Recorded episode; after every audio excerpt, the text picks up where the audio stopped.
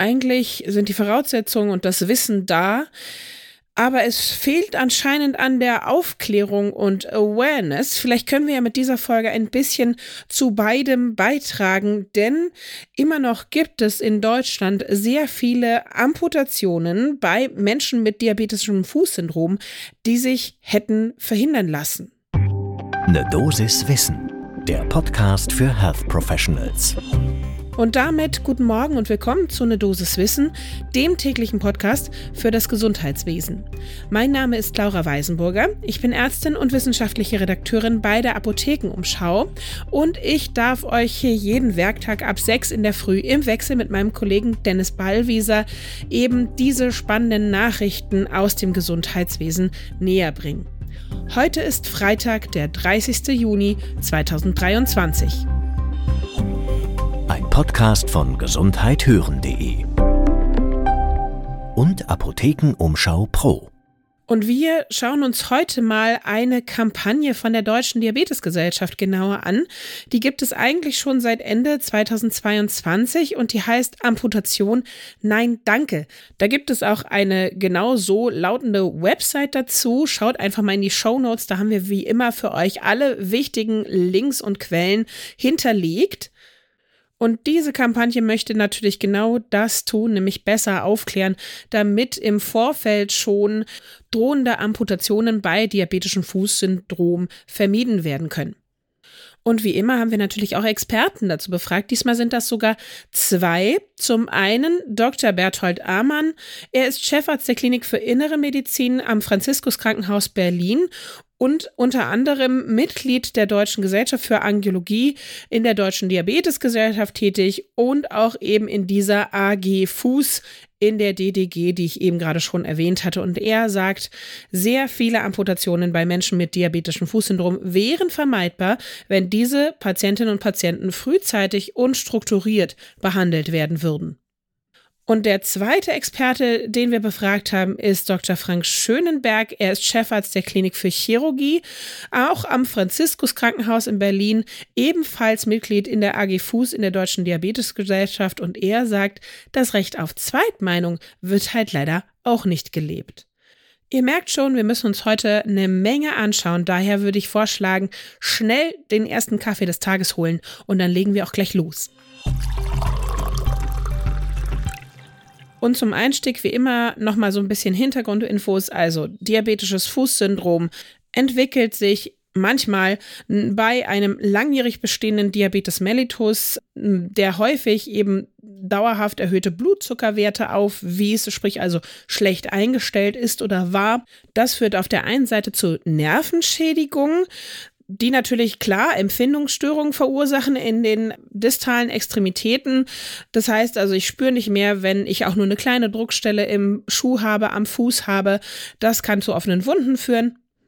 Da hinzu kommen ebenfalls durch den Diabetes bedingte Durchblutungsstörungen, die wiederum zu einer Unterversorgung mit Sauerstoff und Nährstoffen führen und wiederum meine Wundheilung einschränken.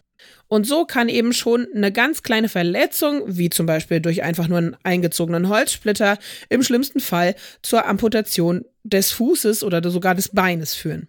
Und das ist auch definitiv nicht selten die ganze Geschichte, dass die Zahlen, die ich jetzt nenne, die gelten natürlich alle für Deutschland jetzt ganz konkret. Es erkranken jährlich gut 250.000 Menschen neu am diabetischen Fußsyndrom. Also das ist eine unfassbar hohe Inzidenz. Dementsprechend sind natürlich noch mehr Menschen aktuell grundsätzlich in der Behandlung wegen eines diabetischen Fußsyndroms, nämlich 600.000. Und bei 40.000 Menschen führt eben dieses diabetische Fußsyndrom pro Jahr zur Amputation. Und das ist eine echt hohe Nummer, finde ich. Das findet die AG Fuß der Deutschen Diabetesgesellschaft auch und sie sagt, 70 bis 80 Prozent dieser Amputationen wären durch eine frühzeitigere und strukturiertere Behandlung vermeidbar. Und der eine Experte, Bertolt Ammann, den ich eben schon zitiert habe, der hat uns so ein bisschen erklärt, worauf man denn da am besten achten sollte. Wie kann ich eine Amputation bei meinen Patientinnen und Patienten vermeiden?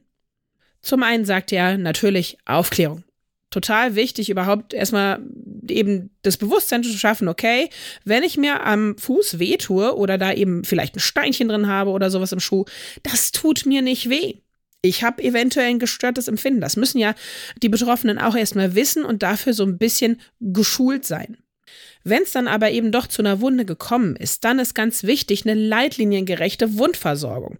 Da gilt so eine bestimmte Abfolge, an die man sich möglichst halten sollte. Also genau gucken, was ist die Ursache. Dann dafür sorgen, dass Druck entlastet wird. Das ist nämlich meistens die häufigste Ursache, ja, falsch angepasstes Schuhwerk. Da gibt es ja speziell diabetische Schuhe, die man dann anfertigen lassen kann. Dann natürlich Infektionsbekämpfung, weil das passiert bei diabetischen Füßen auch ganz, ganz häufig. Habe habe ich oft genug in meiner chirurgischen Laufbahn gesehen. So ein schön vereiterter, ähm, super infizierter diabetischer Fuß, gar keine gute Sache. Da natürlich auf jeden Fall einen Abstrich machen und Antibiogramm gerecht behandeln. Und dann natürlich auch gleich checken, okay, habe ich denn eigentlich auch schon eine bestehende Durchblutungsstörung? Und dann da eventuell für eine Revaskularisation sorgen.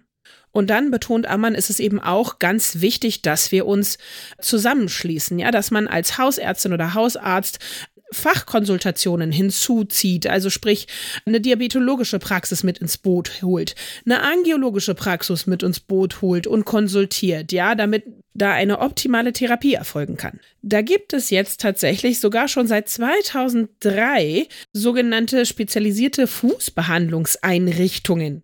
Da wird ganz gezielt interdisziplinär gearbeitet und interprofessionell sich auseinandergesetzt, sprich also mit DiabetologInnen, Gefäßspezialistinnen, ChirurgInnen, Wundexperten und auch Schuhmachern.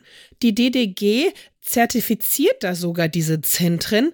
Allerdings ist es bei weitem nicht flächendeckend in Deutschland zu haben, dieses Angebot. Insgesamt gibt es hier nämlich erst 300 dieser Zentren.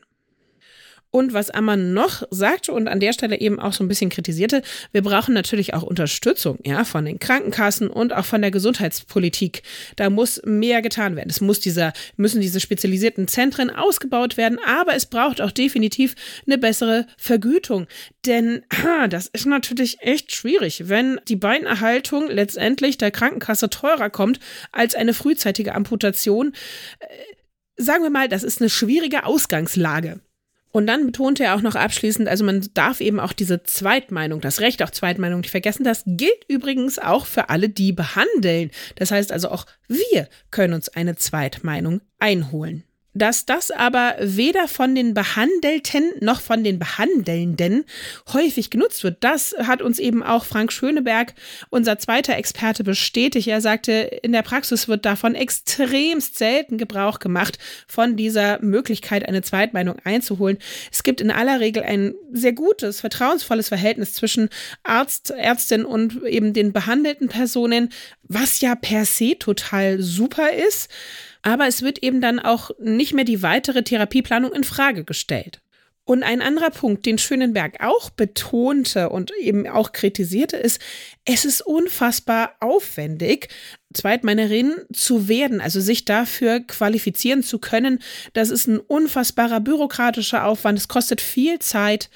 Man braucht entweder eine Kassenarztzulassung oder eine Weiterbildungsermächtigung. Und da hängt natürlich auch wieder ein langer Rattenschwanz an Bedingungen dran. Und wenn man dann letztendlich ein Zweitgutachten erstellt, dann haben eben die Behandelten häufig so eine riesen Krankengeschichte. Klar, das sind ja chronisch kranke Menschen. Das heißt also, ich muss mich da erstmal durch die große Krankengeschichte wühlen, wahrscheinlich auch noch die Person äh, untersuchen, einmal anschauen. Und für solch ein Gutachten werden dann am Ende weniger als 10 Euro vergütet. Das ist natürlich auch ein enormes Ungleichgewicht. Das heißt also, abschließend kann man zusammenfassen, wir können in den Praxen viel tun, dass man ein gutes Auge darauf hat, wie geht es den Füßen unserer diabetisch erkrankten Patientinnen und Patienten. Aber auf der anderen Seite muss man auch ganz klar sagen, die Politik muss in die Pflicht genommen werden, bei den Krankenkassen muss sich einiges tun, damit da die Vergütung besser wird und die Versorgungslage insgesamt. Und wenn ihr jetzt oder auch eure Patientinnen und Patienten noch ein bisschen tiefer in dieses Thema diabetisches Fußsyndrom eintauchen möchtet, dann habe ich eine Hörempfehlung für euch. Wir haben nämlich auch den Zuckerdetektiv im Angebot von Gesundheit hören und da gibt es eine ganze Folge zum diabetischen Fußsyndrom. Hört da doch mal rein. Ein Podcast von gesundheithören.de und Apothekenumschau Pro.